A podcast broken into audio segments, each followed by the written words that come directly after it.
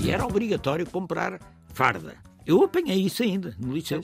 Havia um ou dois dias de instrução, marchar, dois, esquerdo, direito, direita, volver e fazer uns jogos de handball e de futebol e ir às paradas. Por exemplo, o meu pai, que era um democrata, voltou-se para mim e disse: Diz lá a esse senhor que o teu pai não tem dinheiro para comprar uma farda. E eles, se quiserem, que comprem eles a farda. E eu disse, era miúdo, disse, oh, meu pai diz que não tem dinheiro para comprar a farda. Mas o que é facto é que não comprou, nunca vestiu uma farda da mocidade. Mas nessa altura aquilo já estava a decair. Era preparar uma milícia armada para defender o regime em caso de necessidade. Isto uhum. ser uma força complementar da legião Uhum. E dos militares, propriamente E dos militares, quando fosse, quando fosse precisar, uma espécie de força complementar. Estamos com o Fernando Rosas, é professor emérito da Universidade de Lisboa, catedrático já jubilado, doutorado em História Económica e Social Contemporânea, sendo, antes disto tudo, licenciado em Direito pela Universidade de Lisboa, é fundador do Bloco de Esquerda, cidadão ativo, resistente e preso na ditadura, foi militante do PCP e do MRPP, ainda antes do 25 de Abril, foi o fundador do Instituto de História Contemporânea da Universidade Nova de Lisboa, foi seu presidente durante 20 anos, tem uma vastíssima obra publicada, sobretudo sobre o Estado Novo, mas também sobre a Primeira República. Atualmente leciona uma cadeira de História dos Fascismos da Europa. Professor Fernando Rosas, muito obrigada por ter aceitado é este convite, convite, do Serviço Público Bloco de Notas, que ajuda quem tem exames este ano e está nos últimos anos do secundário, mas também quem se interessa por saber mais. E hoje vamos querer saber mais sobre o Estado Novo. Há aqui uma particularidade, é que já gravamos esta nossa conversa quando já temos mais tempo de democracia do que de ditadura, o que é uma boa coisa. Se nós tivéssemos que caracterizar a natureza do nosso, da nossa ditadura e do nosso regime fascista, no seu entender, é autoritário, é autocrata, é uma ditadura? Não há nenhum regime fascista que não seja essas três coisas, coisas. ao mesmo tempo. Não é? Uhum. O Estado Novo é um Estado é uma modalidade de regime fascista com predomínio da direita tradicional, uhum. da direita oligárquica tradicional, fascistizada, digamos assim. Ou seja, ela própria se aproxima da, da ideologia fascista e do modelo fascista, sobretudo italiano. Não tanto o alemão, porque o alemão era mais considerado mais pagão, mais anticatólico, enquanto que no Mussolini não. O Mussolini faz um acordo com a Igreja Católica, os acordos de Laterão. Eh, o Mussolini reconhece a religião católica como religião oficial do Estado, coisa que em Portugal nunca aconteceu, porque a separação do Estado e das igrejas decretada pela Primeira República, República. foi mantida pelo Salazar. O Salazar não queria alienar... Foi mantida e cumprida?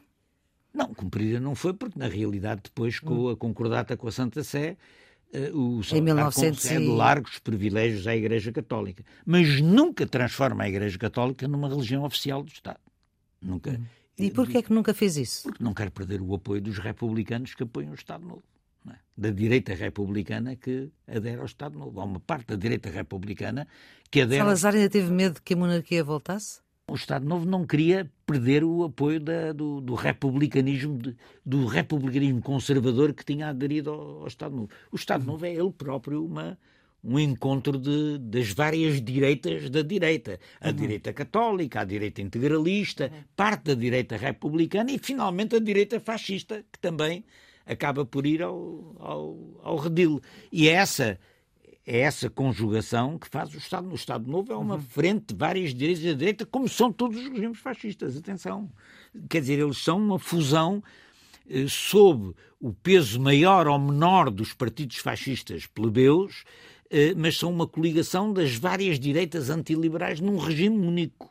Uhum. Eh, eles, a fusão dessas direitas é indispensável para criar um regime.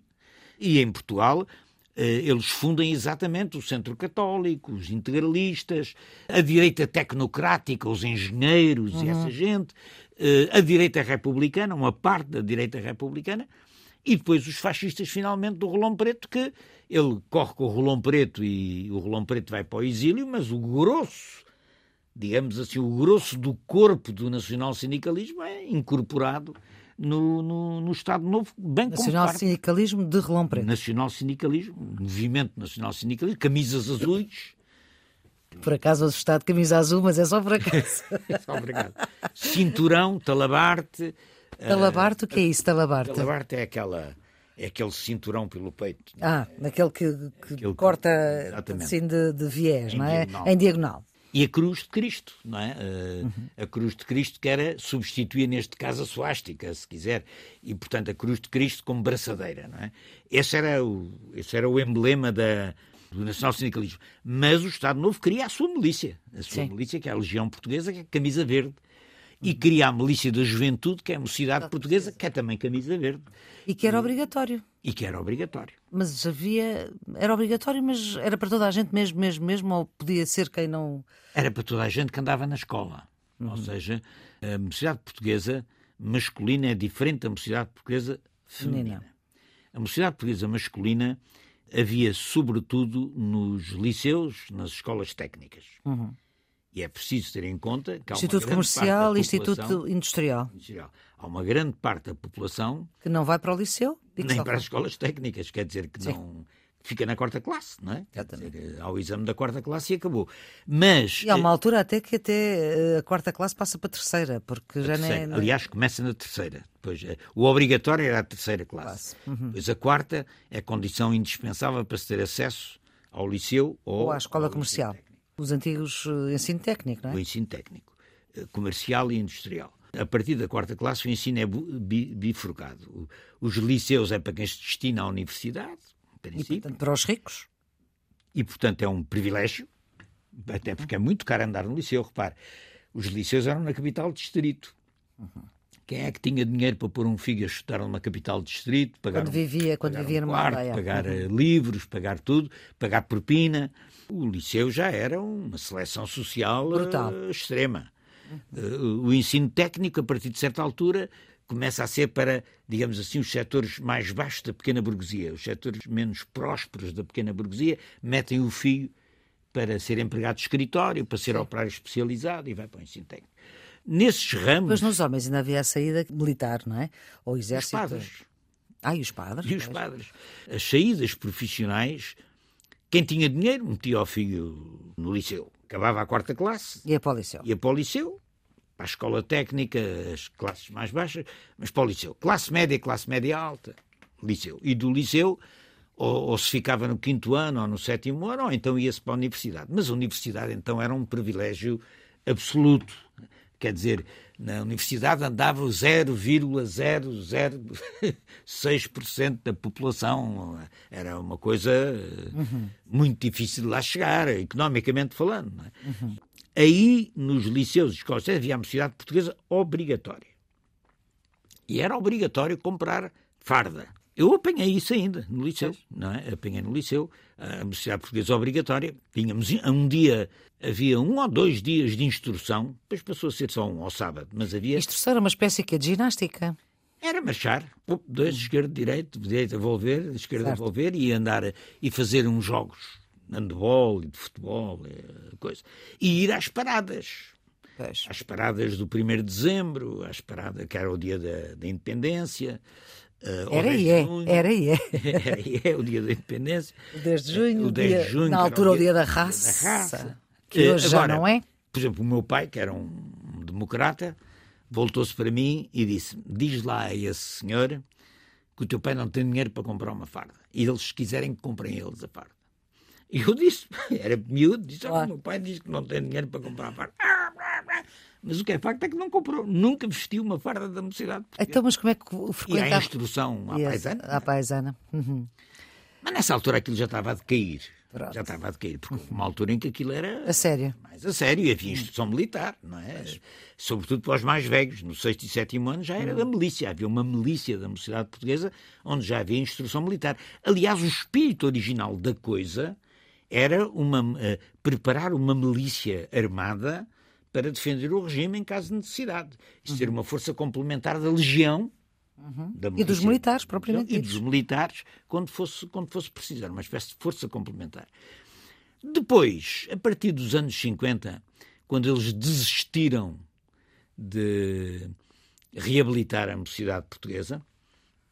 O Baltasar Rebelo de Sousa, como subsecretário de Estado da Educação, pai do atual Presidente da República, pai do atual Presidente da República, subsecretário de Estado da Educação Nacional e um homem da mocidade portuguesa, uhum. ferrenho, eh, tentou ainda reabilitar a mocidade portuguesa nos anos 50. Mas sem não, sucesso. Isso sem sucesso. E então a mocidade portuguesa foi-se transformando numa espécie de clube mediterrâneo, não é? Quer dizer, espeleologia, andar a cavalo, tirar fotografias. Isso era quase férias. Era assim uma coisa é para, para atrair os jovens, já não pelo espírito nacionalista militar, mas atrair a juventude, aquela juventude que não tinha capacidade de fazer isso cá fora, fazer lá dentro umas atividades que, que, que a sociedade portuguesa... Mas já não tinha influência nenhuma. Repara, quando se dá a crise de 62. Sim, fazer 60 anos, é, no ano 2022. 2022, a mocidade portuguesa já não tem a menor intervenção nas lutas. Quer dizer, o governo já não conta com a mocidade portuguesa para coisa nenhuma no, no campo da política. Uhum. A mocidade, a mocidade portuguesa já desapareceu totalmente. Aliás, na universidade, a mocidade portuguesa nunca. Nunca, nunca foi muito fértil. Nunca teve tinha mais importância a JUC, por exemplo, a Juventude Universitária Católica. Católica. Tinha mais importância na, na, universidade. Mas como defesa do regime ou como contrariando o regime? A JUC. A JUC. Dependia, havia as duas. havia as duas.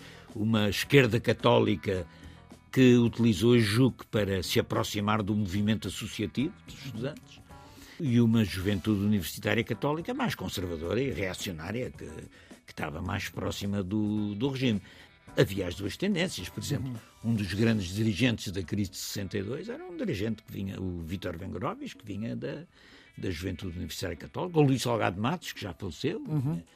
E o Vítor Vengrovis, infelizmente, também. E, e todos eles, é? uhum. E o Vítor Vengrovis também já faleceu. Professor Fernando Rosas, muito obrigada por ajudar quem tem exames do secundário, mas também quem quer saber mais. Vamos ficar por aqui. A produção é de Ana Fernandes, a gravação de Tiago Vaz, a edição de Maria Flor Pedroso. Tenha um bom dia.